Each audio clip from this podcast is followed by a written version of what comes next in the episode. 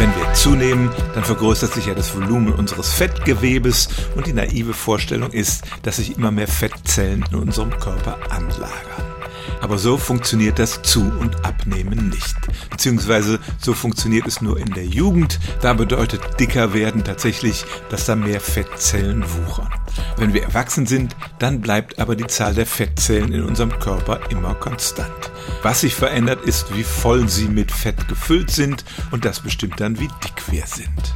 Dass die Zahl gleich bleibt, bedeutet aber nicht, dass es immer dieselben Zellen sind. Einzelne Zellen können durchaus absterben und verschwinden und sie werden dann durch neue ersetzt.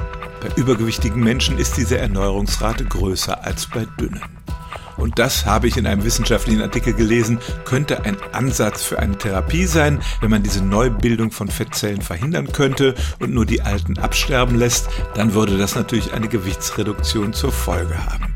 Allerdings scheint es eine solche Therapie noch nicht zu geben. Es stimmt aber tatsächlich, wenn wir zu und abnehmen, dann verändert sich nicht die Zahl der Fettzellen in unserem Körper, die schwellen nur an bzw. schrumpfen, ihre Zahl dagegen bleibt bei erwachsenen Menschen immer konstant. Stellen auch Sie Ihre alltäglichste Frage unter stimmtz.radio1.de.